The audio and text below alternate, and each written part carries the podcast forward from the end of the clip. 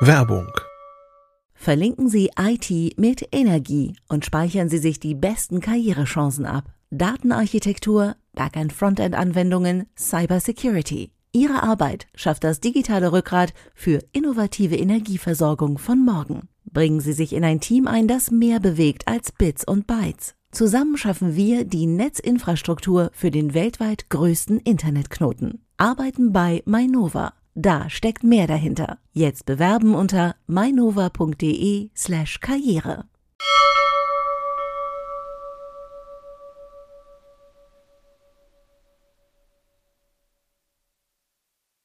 Wir müssen reden über Van Moof.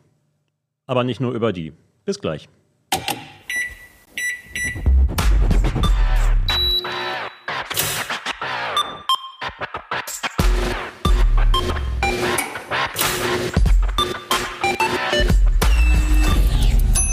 Uplink. Liebe Gemeinde, wir haben uns heute hier versammelt, um über ein Leben nach dem Tod zu sprechen. Über das Leben von Geräten nach dem Tod ihrer Hersteller. Aktuelles Beispiel dafür ist natürlich Van Moof, aber zunächst mal meine Gäste. Wir haben Stefan Portek und Sven Hansen und Nico Juran. Und äh, ja, du hast, äh, Stefan, in der aktuellen CT 19 einen Artikel zum Thema Van Moof beziehungsweise Pleite dieses Herstellers. Und äh, was passiert eigentlich jetzt mit den Fahrrädern und warum ist das überhaupt ein Problem? Ähm, es ist zum Glück kein so großes Problem, aber es ist schon äh, tatsächlich ein Problem, weil die Fahrräder sind ja nicht nur elektrisch, sondern sie sind auch smart. Das heißt, du kannst sehr viel, was man an diesem Fahrrad einstellen kann, ob das Licht automatisch angehen soll, wann die Automatik schalten soll, mit wie viel Kraft der Motor unterstützen soll. Das sind alles Sachen, die man eigentlich in der App einstellen soll. Und nun besteht natürlich die Problematik, wenn Vermov wirklich keinen Käufer finden sollte oder aus der Insolvenz nicht gerettet werden kann, dann sind die irgendwann weg und dann sind auch deren Server weg und dann würde die App nicht mehr funktionieren. Und das ist bei einer App, die das Fahrrad auch aufschließt und einschaltet, natürlich ein Problem. Klingt naheliegend, aber du sagst, ist es nicht ganz so schlimm? Also gibt es, oder fangen wir mal anders an, ist das quelloffen eigentlich? Dieses ganze Protokoll, was die verwenden? Ähm, also die Protokolle sind mittlerweile offen, weil über Reverse Engineering ähm, Leute rausbekommen haben, wie es funktioniert. Deswegen äh, gibt es die glückliche Situation, dass es auch alternative Apps gibt mittlerweile. Und was das Ganze ein bisschen abgemildert hat, ist Vermov wenigstens nicht so blöd gewesen ist, das Fahrrad komplett nur um Smartphone rumzudesignen. Also die hatten schon im, zumindest im Hinterkopf irgendwie, das kann ja auch mal im Keller stehen oder in der Tiefgarage oder man macht irgendwie eine Radtour durch die Pampa, wo es wirklich gar kein Internet gibt. Und dann wäre es natürlich ziemlich doof, wenn ich dann mitten im Wald stehe, irgendwie ähm, eine kurze Pause mache und dann mein Fahrrad nicht wieder aufgeschlossen bekomme. Und insofern gibt's schon die Möglichkeit, über diese kleinen Tasten am Lenker mehr recht als schlecht, irgendwie alles auch so zu bedienen. Also das, man tippt sich dann so im Morsestil durch und gibt einen Code ein, der das Fahrrad aufschließt. Ähm, man kommt dann irgendwie schon noch weiter, aber es ist alles doch vergleichsweise unkomfortabel. Klingt machbar, aber auf Dauer irgendwie hässlich für den Alltag. Ja. Das heißt, ähm, man will dann doch eine alternative App dafür nutzen. Kann man das einfach so? Es wäre sinnvoll, wenn man sich, wenn man das Problem kennt und sich dann auch drum kümmert jetzt. Genau, also ähm, du hast im Prinzip zwei Möglichkeiten. Du kannst das Problem wegignorieren und dich freuen, solange die Vermove-App noch funktioniert. Die hat sogar vor ein paar Tagen noch mal ein letztes Update bekommen, wo die Entwickler im Changelog gesagt haben, ja, vielen Dank, macht's gut, war eine Ehre für euch programmiert zu haben. Ähm, aber damit wirst du auf Dauer nicht weiterkommen. Ähm, von Move hat natürlich die Kommunikation zwischen dem Fahrrad und ähm, dem Handy ähm, verschlüsselt muss auch, weil das Handy ist halt im Prinzip der Schlüssel. Ähm, der Diebstahlschutz funktioniert über das Handy. Wenn sich jetzt jeder über Bluetooth mit meinem Fahrrad verbinden könnte, ähm, eine App installiert und einfach losfährt, äh, dann ist der Diebstahlschutz natürlich Quatsch. Also haben sie es verschlüsselt, aber sie nutzen dafür nicht die ganzen Funktionen, die Bluetooth eigentlich bereitstellt, so wie das viele andere Hersteller machen. Bei anderen Herstellern koppelt man wirklich sein Handy über Bluetooth mit dem Fahrrad, so wie man es mit Kopfhörern auch macht. Ähm, das macht Van Moofen nicht. Da wird einfach erstmal frei gefunkt und die App und das Fahrrad verschlüsseln intern äh, ihre Daten. Bedeutet, das Handy muss den geheimen Schlüssel vom Fahrrad kennen und das Fahrrad muss dann auch den Schlüssel vom, vom Handy wissen, damit die beiden sicher sein können, okay, wir beide können uns vertrauen, wir dürfen miteinander reden. Und den braucht man. Und der ist in der originalen Vermove-App halt jetzt drin. Und wenn man den dann nicht rausbekommt und irgendwann die Server weg sind, dann funktioniert gar keine App mehr, auch die alternativen Apps nicht. Also, ich sag mal, bei zum Beispiel Passwortmanagern ist es ja so, dass es sinnvoll sein kann, sich auf, auf einem Offline-Datenträger, den man natürlich selber wiederum verschlüsselt mit einer sicheren Methode, ich sag mal, sowas wie eine, ein Klartext-Backup aller Passwörter zu machen. Ja. Ne, also das kann ich dann in den Tresor legen und der Stick ist auch verschlüsselt, dass da wirklich ohne mein Zugangskennwort überhaupt nichts passieren kann. Aber ich habe so ein Offline-Backup. Das wäre doch eigentlich super, wenn ich jetzt sagen kann, egal was meine App macht, wenn ich mein Handy verliere, welcher Server auch immer streikt, ich habe irgendwie eine Offline-Lösung, mit der ich dieses Fahrrad wieder ans Laufen kriege. Genau, und das ist tatsächlich jetzt auch der, der Trick, ähm, wie die alternativen äh, Apps oder zumindest eine von denen ähm, das jetzt schon macht. Es gibt, ähm, und das sollte man halt auch machen, solange alle Vermove-Server noch aktiv sind. Es gibt ähm, die Möglichkeit, den geheimen Kommunikationsschlüssel vom eigenen Fahrrad auszulesen über tatsächlich über eine API-Schnittstelle von den Vermove-Servern. Es gibt ja diese, diese berühmte alternative App, Mofa, die gibt es schon länger, die macht das auch. Und jetzt gibt es mittlerweile sogar Webdienste, wo man sich einfach auf einer Webseite mit seinen Vermove-Zugangsdaten anmeldet. Und die fragen dann von den Vermove-Servern alle, alle relevanten Daten des Fahrrads ab. Und da ist auch der Kommunikationsschlüssel mit bei. Und den kann man dann abspeichern lokal beiseite legen und hat dann bei einigen alternativen Apps später die Möglichkeit, wenn man ein neues Handy hat, ihn einfach lokal zu importieren und dann funktioniert die App komplett offline. Jetzt mal was anderes. Ein Problem, das ich, äh, das mir kommt, wenn ich denke, ich, äh, ähm, ja, es ist ein smartes Produkt in irgendeiner Form. Ich kaufe vielleicht auch ab und zu mal was Neues. Das heißt, mir ist der Wiederverkaufswert wichtig. Im Prinzip kann man die Teile doch nicht mehr verkaufen, oder? Nee. Also wer will, wer würde heute gebraucht einfach einen Move kaufen? Nee, das ist tatsächlich relativ schwierig. Ähm, und ohne Server würde es irgendwann wahrscheinlich auch gar nicht mehr funktionieren, weil die Anmeldedaten bei VanMove ähm, sind üblicherweise deine E-Mail-Adresse und ein von dir gewähltes Passwort.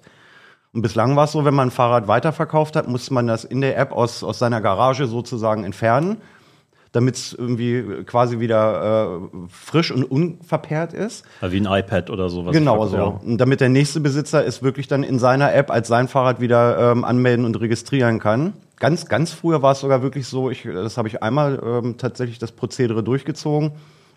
Früher musste man sich sogar an den äh, Support von Vermov wenden, damit die ein Fahrrad einem anderen Besitzer zugeschrieben haben. Und wenn du dir jetzt eins kaufst, und rein hypothetisch, die Server wären schon weg, dann müsste dein Vorbesitzer sagen, ja, muss ich halt mit meiner E-Mail-Adresse anmelden. Das ist jetzt natürlich irgendwie nicht so schön. Ja, zumal also, man ja auch keine Support-Mails oder, okay, die wird man sowieso nicht mehr kriegen. Nee, die, die kriegt man nicht mehr. also.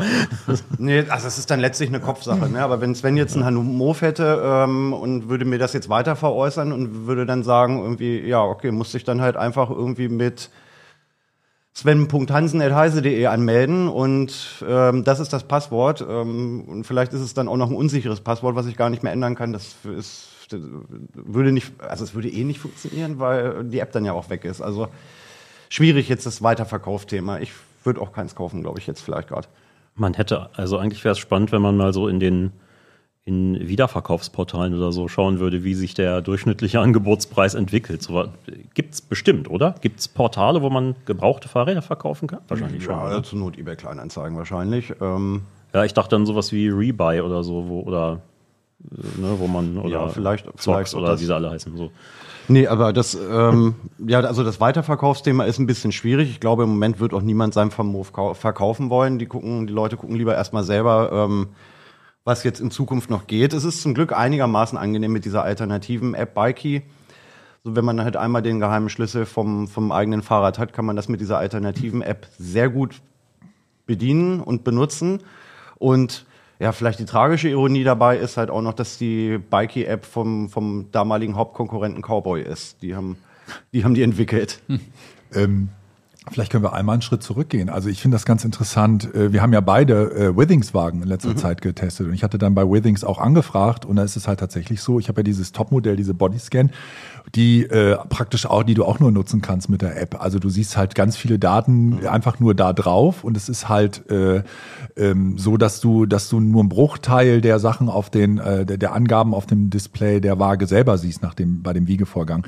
Aber laut Withings selber ist es tatsächlich so, dass alles auf der Waage berechnet wird. Also es ist nicht so, dass irgendwelche Daten in die Cloud müssen, damit du jetzt irgendwie deinen Fettgehalt im rechten Arm oder so, das ist ja so eine Segmentwaage, äh, erfährst, sondern das macht eigentlich die Waage. Und es ist äh, eigentlich so, dass die, die, der Cloud-Service wohl vor allen Dingen deswegen gemacht wird, um die Leute da ein bisschen hinzubringen. Man kann ja so zusätzliche Gesundheitsabos ab, äh, äh, nutzen und abonnieren halt für recht hohen, für einen recht hohen Preis. Und die nutzen halt diese Daten, um dann eben diese aus deinen persönlichen Daten, aus deinen Körperwerten halt so Abos zu schnitzen und Empfehlungen zu generieren. Aber eigentlich wäre es theoretisch so, dass du gar nicht diese, diese, diese App bräuchtest. Du bräuchtest auch keinen Cloud-Service. Wie ist denn das jetzt bei diesen Fahrrädern? Also wie viel Cloud-Service müsste eigentlich sein? Wie viel, weil, dass ich ein Handy habe, geschenkt. Ich meine, wenn du über Bluetooth sprichst, das ist ja sehr lokal. Aber warum muss immer alles gleich auch noch über den Cloud-Service gehen? Das habe ich mich tatsächlich auch gefragt bei den Fahrrädern. Also Cowboy macht es ein bisschen anders, wo wir über den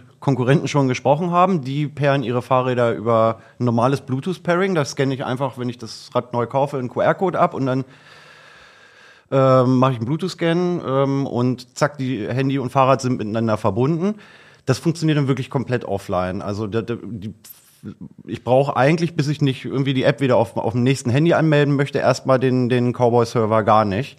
Und das finde ich eigentlich auch die sympathische Variante. Also Dummerweise machen das halt aber auch viele Produkte, ne? dass Sachen in die Cloud ausgelagert werden, was nicht sein müsste. Das Einzige, wofür ein Fahrrad wirklich diesen Cloud-Dienst bräuchte, wäre der Diebstahlschutz. Ne? Das also, ist ja wie so ein bisschen diese Fernwartungsgeschichte bei jeder Smart Home Geschichte. Genau. Also selbst wenn du es nie nutzt, 90 Prozent der Argumente gehen in den, bei den Herstellern so, ja, also wenn du mal aus der Ferne deine Heizung äh, hochschalten möchtest oder eben halt, also selbst wenn sie es nicht mal mit Geofencing machen, wo es mhm. ja noch irgendwo Sinn macht, dass du sagst, okay, ich komme in die Nähe oder ich hab's vergessen, ich kann, ich kann auch vergessen, das manuell auszuschalten, wenn ich mich entferne mit meinem Handy, dann wird's runtergeregelt. Ja geschenkt. Aber es geht ja ganz häufig um sowas wie, ich kann aus der Ferne gucken, zum Beispiel, ob das Licht noch brennt.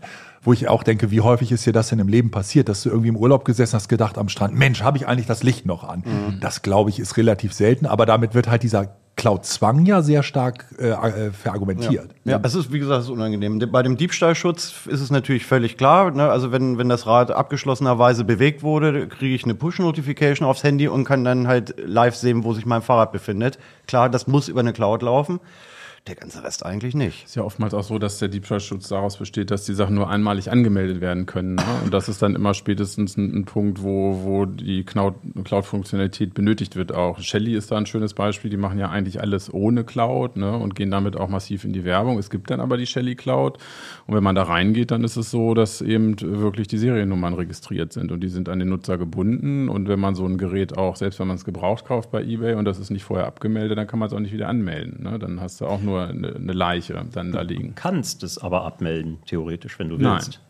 Du musst es über den Account, über den es angemeldet Genau, aber der, der, äh, der erste Besitzer könnte das, ja, erste, ja, ja, ja, genau. genau also genau. es gibt ja, ja, Fälle, wo das nicht geht. Ne? Stichwort Microsoft Office, wenn du so, eine, eine Perpetual-Lizenz so, kaufst, einmal, ja, eine, okay. eine Dauerlizenz und die äh, dann äh, ja, ja. in deinem Micro, du musst sie ja im Microsoft-Konto mhm. registrieren und dann ist die halt auf dich gebunden, mhm. auf Gedeih und, Gedeih und Verderb. Also das ist, ne, daran erinnerte es mich gerade ein wenig.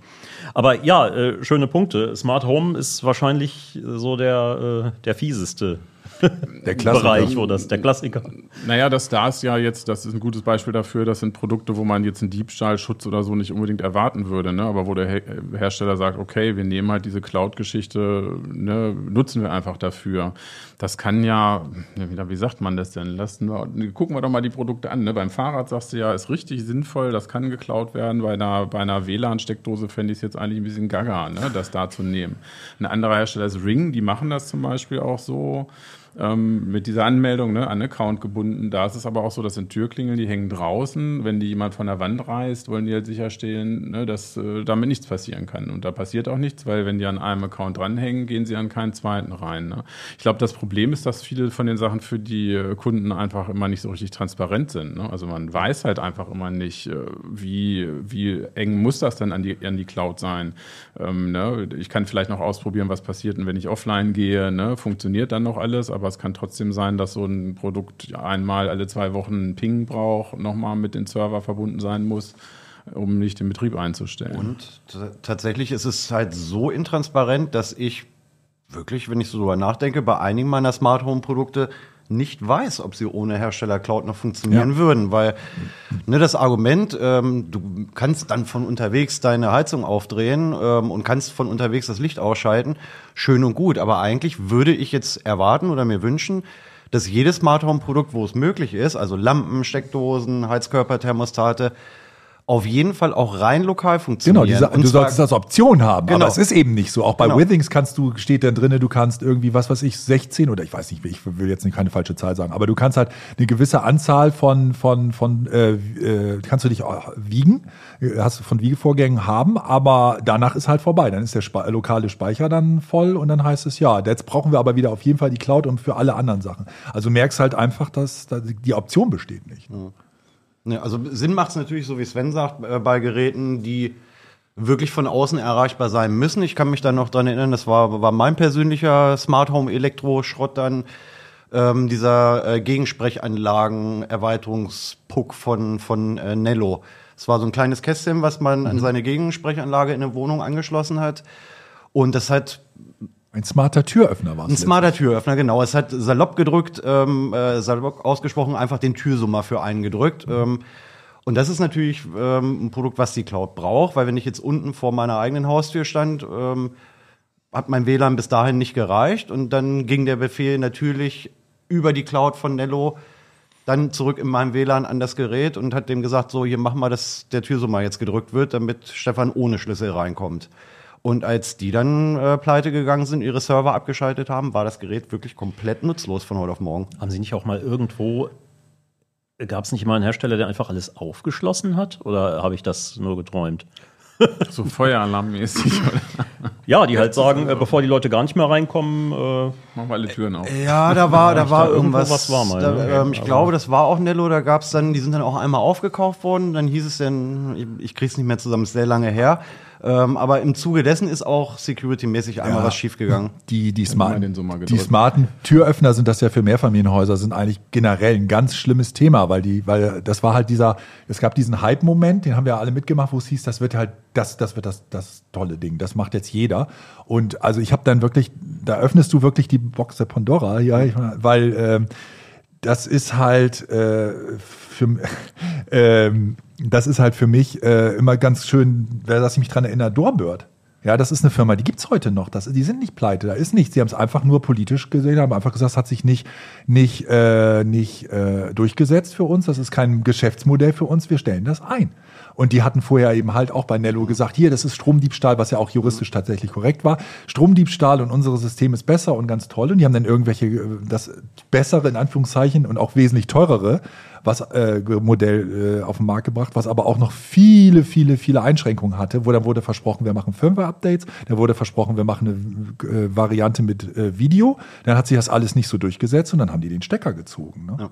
Das gibt's ja auch bei anderen äh, Produkten. Ich, es gibt doch also seit Ewigkeiten eigentlich bei Adobe Photoshop-Produkten immer wieder äh, bei alten CS-Varianten, die, die du äh, aktivieren musstest, die aber auch eine Dauerlizenz waren, dass Adobe halt einfach irgendwann gesagt hat, ja, das, wir supporten das nicht mehr und dann ist der Aktivierungsserver weg, offenbar. Also da gibt's auch noch immer wieder Berichte, dass man dann ja sich an den Support wendet und dass man dann recht nett behandelt wurde, aber Also bei Doorbird, ich kann es jetzt nicht beschwören, weil, glaube ich, irgendwann die Server dann einfach, die, das geht noch, das läuft weiter, es wird halt einfach nichts verbessert, nichts verändert. Wir hatten ja das, dass es auch gekünstlich zum Beispiel verändert wurde bei, bei den Philips Hue-Geschichten. Ne? Das, das weiß Sven besser. Da gab's doch die, die Lighty da, auch. Nein, nein, es gab vor allen Dingen, es gab vor allen Dingen erst einen runden Puck und dann einen eckigen Puck. Mhm. Und dann wurde ja bei dem, ich erinnere mich daran, dass bei, bei dem runden Puck ich plötzlich eine Ma- Mail gekriegt habe, so von wegen, ja, äh, jetzt ist keine Fern Fernwartung mehr, scha- Mhm. äh, keine Fernbedienung mehr sozusagen. Also aus aus der Ferne wurde das dann plötzlich einfach abgeschaltet, die Funktion. Ne?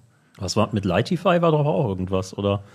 Ich erinnere mich, dass ich mal so ein Teil hatte und dachte äh, dann irgendwann, oh, gut, dass ich es gerade verkauft habe. Weil äh, Osram diesen Tempel eingestellt ah, hat. ja, ja, der Ost, da wurde Ja. die ganze Firma verkauft halt, richtig. Ja, ja, das stimmt. Ja, ja. Das ist ein gutes Beispiel. Da wurde das, äh, der, die Server hinter dem Gateware wurden dicht gemacht. Da hatte der Käufer quasi vergessen, dass man auch noch die Server dahinter dazu braucht, damit das Ganze funktionierte.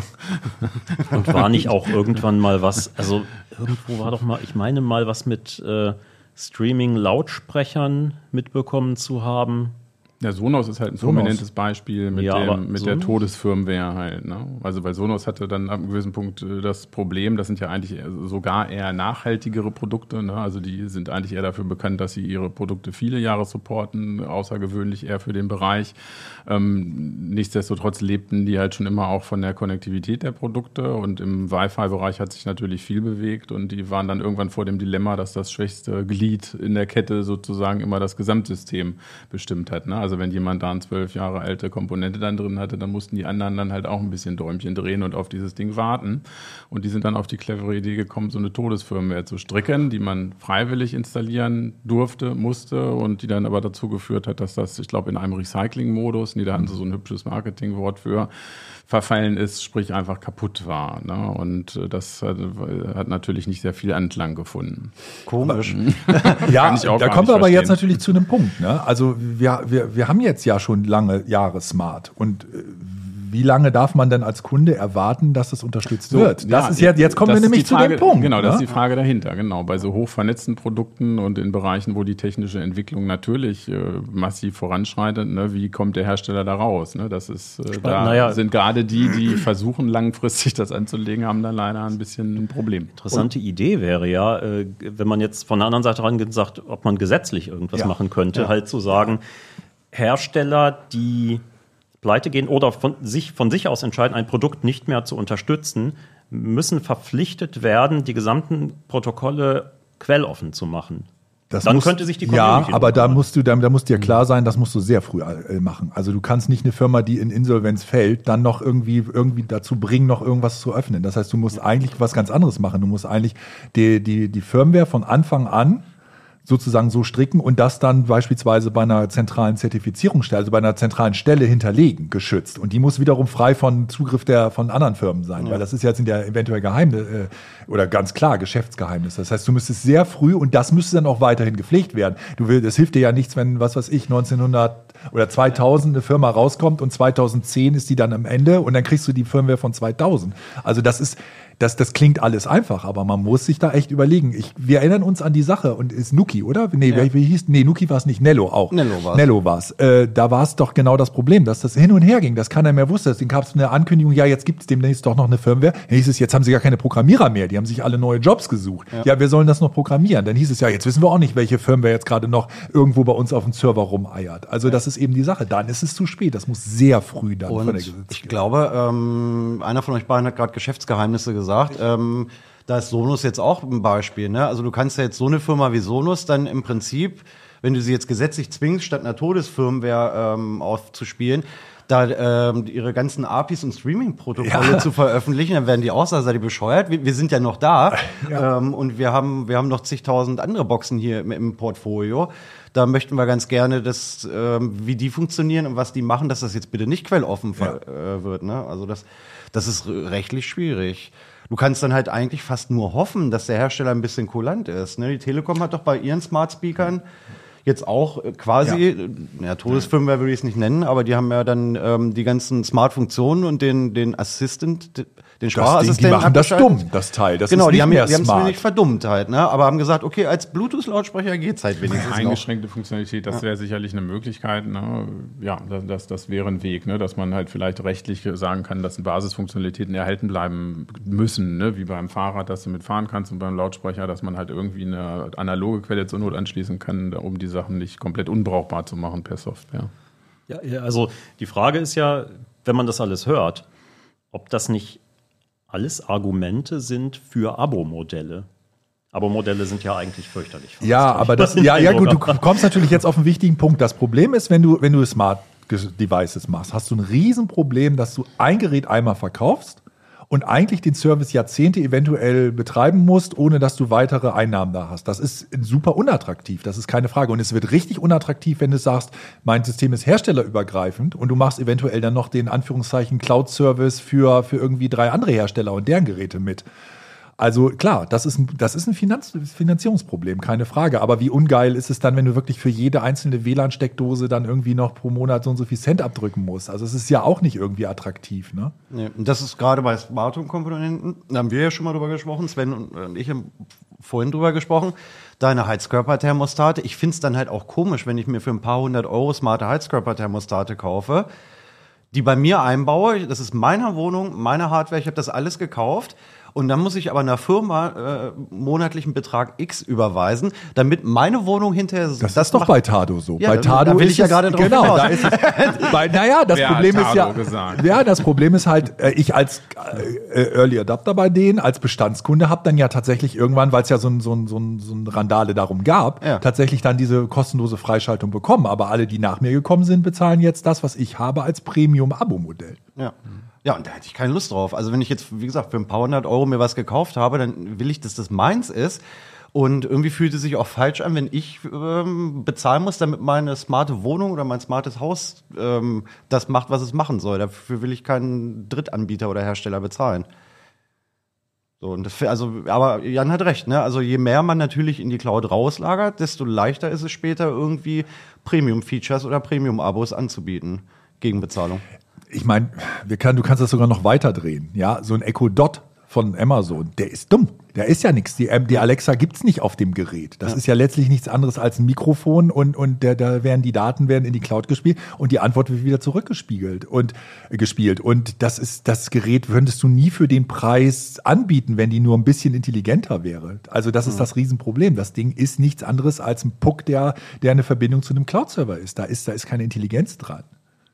Das Problem ist, äh, was ich aber auch sehe, ähm, du kannst von außen auch nicht mal es an der Firma festmachen, dass es, dass es lange gut geht. Ne? Also bei Nello hätte man jetzt vielleicht noch sagen können, ja, komm, Typisches Start-up, Kick, Kickstarter-Projekt irgendwie. Ähm, war ja klar, dass es äh, eine große Wahrscheinlichkeit hat, in die Hose zu gehen. Auf der anderen Seite, der, der Hauptkonkurrent Nuki damals, ähm, auch irgendwann mal ein Kickstarter-Projekt gewesen. Äh, sehr gute, super erfolgreiche Firma offensichtlich. Also ähm, bringen jedes Jahr neue Schlösser raus, pflegen ihre Firmware.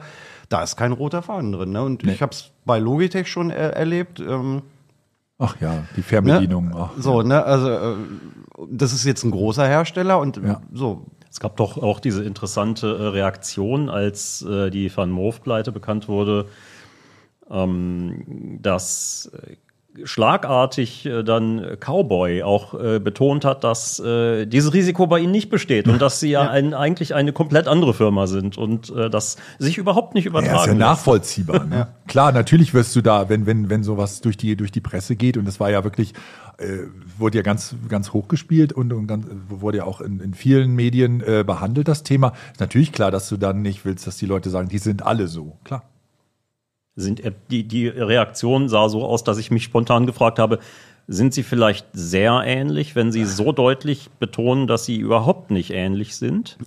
Das, ist mal, das war mein Gedanke dazu aufgestanden, aber ich, äh, ja, wir werden sehen, vielleicht. Ja, also ich- glaube, die Insolvenz von, von Move ist in mehreren Punkten ein bisschen speziell, wobei natürlich auch alle anderen Fahrradhersteller ähm, wirklich äh, in der Nach-Corona-Zeit in Struggeln gekommen sind. Also ähm, litten alle sehr lange unter, unter, den, unter den unterbrochenen Lieferketten, ne, weil in China viel produziert wird und die noch sehr lange ihr Land ähm, mit den Corona-Restriktionen ja deutlich stärker abgeschottet haben. Und ich weiß nicht, wie, lange man das dann halt als so ein kleiner Hersteller aushalten kann, wenn man da irgendwie zig Fahrräder auf Halde hat und kann die aber nicht ausliefern, weil irgendwie ein Bremshebel fehlt. Ja, und wenn du sie ausliefern kannst, musst du aber feststellen, der Markt ist auch irgendwann dann nach Corona irgendwann voll Genau, mit genau. Fahrrädern Also und keiner ich- braucht sie mehr. Genau, also nur weil es jetzt beides smarte Bikes sind und eine App-Anbindung haben, wäre ich jetzt auch sehr vorsichtig ähm, damit, ähm, irgendwas von Famos Geschäftsentscheidungen ähm, eins zu eins auf Cowboy zu übertragen. Ne, also außer, dass es beide Smart Bikes sind und beides keine besonders riesigen Global Player Firmen sind, ähm, äh, hört da die Ähnlichkeit eigentlich schon Du auf. hast ja im Artikel auch geschrieben, dass der, ähm, Hersteller, wie alt ist? 12, 14 Jahre? Also die gibt es ja, schon relativ lange und Ja. das war mir komplett neu, weil ich kenne, kannte Van Moof ursprünglich aus Werbung, wenn man so durchscrollt bei äh, Instagram, Facebook Mhm. oder so, dann sieht man da immer Anzeigen von denen. Aber das auch so seit drei, vier Jahren. Die haben sogar so. Fernsehwerbung gemacht, habe ich irgendwann mal gesehen, als das S5, glaube ich, rauskam. Also ja, die, die gab es relativ lange. Die ersten Bikes waren auch gar keine E-Bikes, ähm, sondern nur Smart Bikes. Also die einfach aufschließen konnten, wenn Genau, du dich da genähert hast du dann hast, das? Schloss aufgemacht oder das Licht eingeschaltet und da- darauf hat sich dann größtenteils auch schon beschränkt. Und wie sieht's mit E-Autos aus? Na, was erwartet uns da in Zukunft? Also ich bin ja, ich finde das schon spannend. Also gerade weil, weil ja auch diese E-Autos, äh, weil da jetzt immer mehr Features freigeschaltet werden für irgendwelche Geschichten. Also da, das würde mich persönlich schon interessieren, wie weit da die, die Hersteller dann nachher so committed sind. Auch nach zig Jahren so ein Auto fährst ja nicht nur ein Jahr oder zwei oder drei, dann in der übernächsten Generation dann immer noch weiter irgendwie irgendwelche Features anzubieten. Ne? Daran musste ich denken, tatsächlich, als ich das mit, den, mit dem Abo-Modell äh, gesagt habe, eben, das ist ja die Frage, äh, möchte ich dann vielleicht ein E-Auto kaufen oder wenn ich nur Gelegenheitsfahrer bin, möchte ich vielleicht einfach, gibt es nicht diese Polestar oder wie sie heißt? Das sind doch Abos, Ja, oder? viele Da gehen ins Abo. Miete ich so ein Abo einfach, ein Auto im Abo. Und ähm, vielleicht ist das dann irgendwie, es sei denn, ich brauche das Auto natürlich wirklich viel und ich fahre viel, aber für so Gelegenheitsfahrer eher das Modell, dass man sagt, ich miete das Na und gut. dann habe ich auch keinen großen Wertverlust, weil ich weiß von vornherein, was ich bezahle für das Ding. Grundsätzlich Cloud gehört natürlich dazu bei den Fahrzeugen, jetzt mal unabhängig E oder nicht. Werden ja auch noch ein paar Verbrenner ver verkauft heutzutage. Ne? Die haben natürlich alle eine Anbindung. Für die deutschen Hersteller würde ich mal ganz böse Entwarnung geben. Weiß nicht, Stefan, wie du das siehst. Ähm, Ich glaube, aber Volkswagen geht die- nicht pleite so schnell. Nein, nicht wegen der Pleite. Nein, Puh, aber ein wenn man- Glück. Und die wenn ersten man- haben schon, haben schon. wenn man böse ist, kann man ja sagen, die, Die kommen aus Deutschland, die sind also für offline entwickelt eigentlich. also die fahren ja hierzulande von Funkloch zu Funkloch. Ähm, und, und das ist einer der wenigen Vorteile. Wir hatten ja erst vor kurzem auch einen Schwerpunkt zu Android Auto CarPlay, also zu der Thematik, muss ich mein Smartphone mit ins Auto nehmen? Das ist einer der wenigen Gründe, die, die auch für die Bordsysteme sprechen, weil die Sachen sind so entwickelt, dass sie halt auch ohne Internet und Cloud und alles funktionieren. Ne? Also da geht es um Redundanz, Sicherheit. Da hätte ich jetzt keine Sorgen, dass so ein Auto in zehn Jahren dann plötzlich nicht mehr fährt, selbst wenn VW pleite gehen sollte, was natürlich nicht passiert.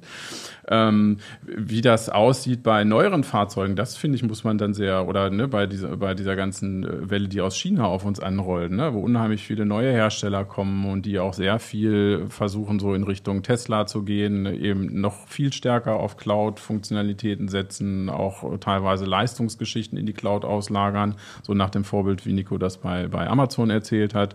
Da ist das natürlich schon eine andere Sache, ne? was, was passiert mit so einer Marke vielleicht, wenn Was- sie sich aus dem Markt zurückziehen wieder und sagen, wir machen nichts mehr in Europa oder vielleicht plötzlich nächstes Jahr nicht mehr da sind oder so. Was ja auch viel, äh, äh, also ich sag mal, für, für Konsumenten dann viel dramatischer ist, wenn du also nicht einen Lautsprecher für 400 Euro verlierst, sondern ein Auto für 40.000 Euro, sag ich mal. Ja, ne? Also, ja, also du wirst natürlich das komplette Auto aller Wahrscheinlichkeit nach nicht verlieren, ähm, aber es geht halt um, um, um drastische Einschnitte. ja, ähm, wenn du es nicht mehr, nicht mehr komfortabel nutzen kannst. Genau, also ähm, die Infotainment-Systeme sind ja nun wirklich mittlerweile so voll integriert in das Fahrzeug.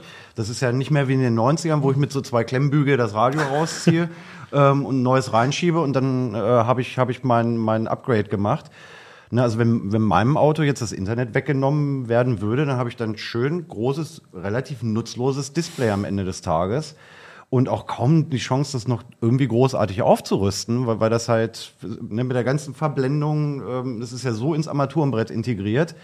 Die eigentliche Aufgabe wird es dann, äh, das System, sich in das System reinzuhacken und eine komplett eigene Software aufzuspielen. Oh Gott, oh Gott. Da hatten wir jetzt gerade einen Leserbrief, glaube ich, bekommen. Du hast mir den gestern, Mhm. gestern weitergeleitet, äh, wo, wo, wo jemand ein Fahrzeug aus den Nuller- oder Zehner-Jahren so, fährt ja, ja, und meinte, ja, ja. das könnte man im Prinzip alles ausrüsten. Stimmt, ja, Aber der Hersteller hat, hat gar spannend. keinen Bock Ja. drauf, mal in irgendeiner Form wenigstens mal ein Schaltdiagramm zu veröffentlichen. Wirklich sehr spannend, genau, weil der im Prinzip gesagt hat, dass er schon sehr länger an Youngtimer quasi rumbastelt, aber er ist jetzt auch nicht mehr der Jüngste. Das heißt, er bastelt schon viele Jahrzehnte an Youngtimern rum.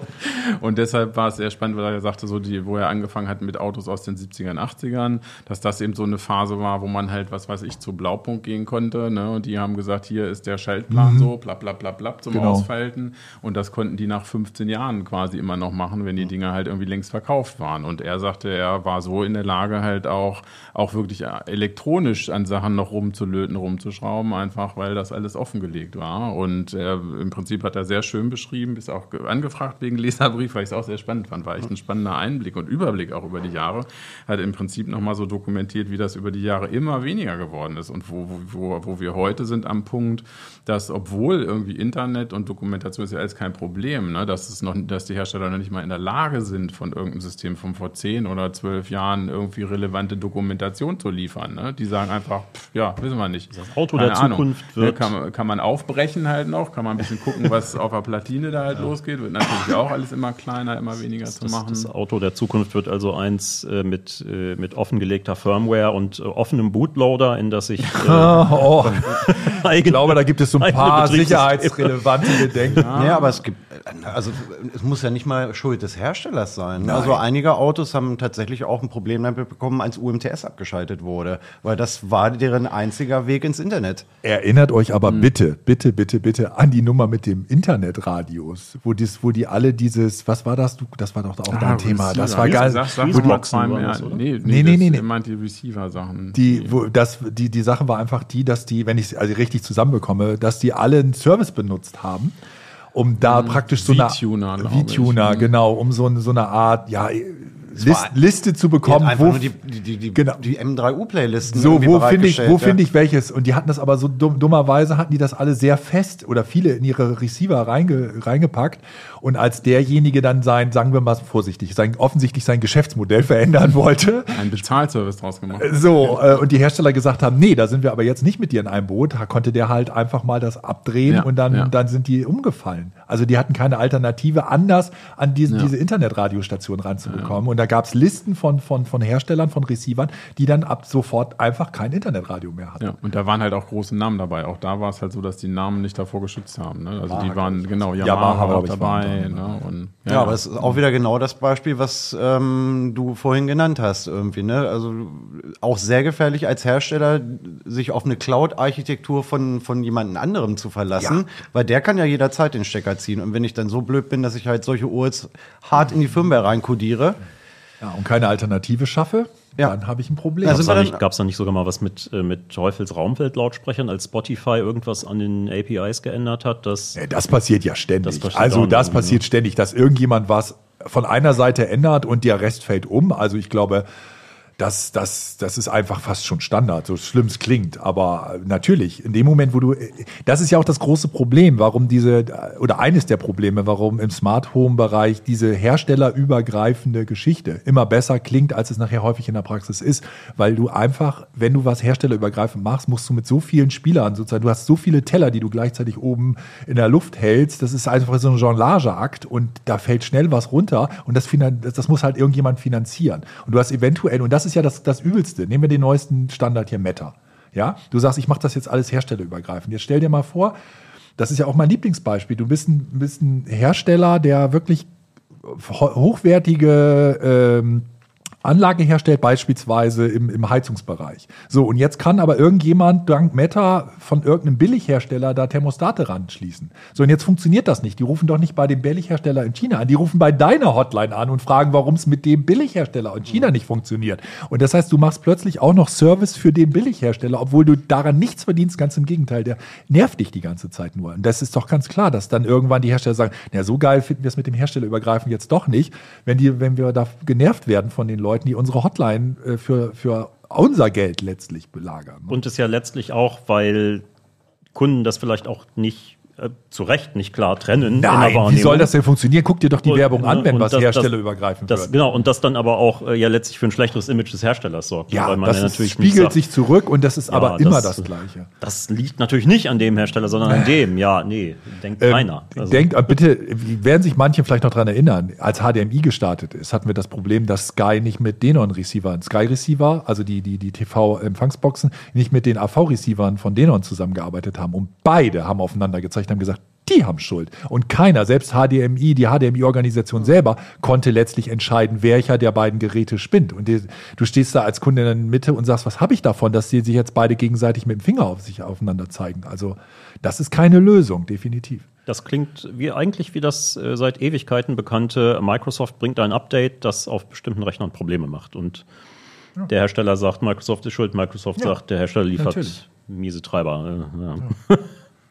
Ich frage mich aber, wie kommen wir aus diesem Cloud-Dilemma jetzt eigentlich raus? Und ähm, wie lang, wie lang kann ich eigentlich verlangen, dass mein Gerät funktioniert? Ja. Also bei Au- Autos würde ich schon sagen 20 Jahre. Also das, das Problem bei Software ist ja, also nein, eigentlich ist es kein Problem, sondern ein, ein, Die Herausforderung. Ein, ein angemessener äh, Punkt eigentlich aus, aus äh, Verbrauchersicht, ja, dass eine Software, die ich als, äh, wie gesagt, Perpetual, also als Dauerlizenz, zum Beispiel als Einzelplatzlizenz kaufe, juristisch erstmal ein Produkt ist, das beliebig lange funktionieren muss.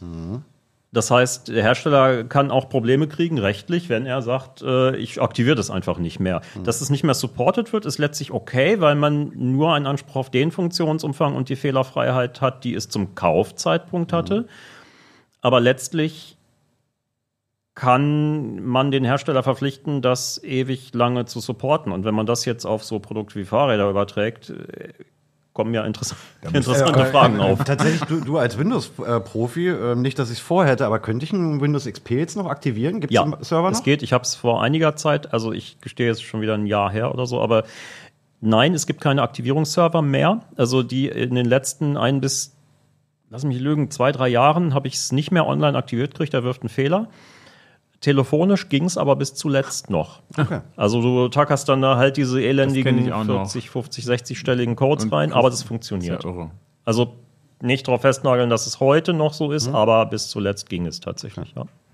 Ja, das sind viele Fragen. Also Ich weiß nicht rechtlich, mehr, wo die Anlage steht. Das Problem, das, das, das, das Nervige ist dann eher, dass du auch, ich glaube, du kriegst, du hast bis vor kurzem noch die ganzen Updates äh, ziehen können, weil der Update-Server einfach das, was bis 2014 an Updates entwickelt wurde, einfach noch rübergeschoben hat. Und den haben sie auch vor einiger Zeit abgeschaltet. Also du installierst dann Windows XP mit Service Pack 3 und das ist wirklich auf dem Stand von 2006, 2007 und du kriegst nicht mal die Patches, die danach Updates, kamen, die ne? danach noch kamen. Und ja, die kannst du natürlich alle manuell dir besorgen irgendwo, aber ehrlich, also ja, ich weiß, dass es Anwendungen gibt, wo du Windows XP wirklich zwingend brauchst. Wir haben hier Stichwort, XP-Rechner stehen ja, in. Industrieanlagen und so weiter in, in Firmen.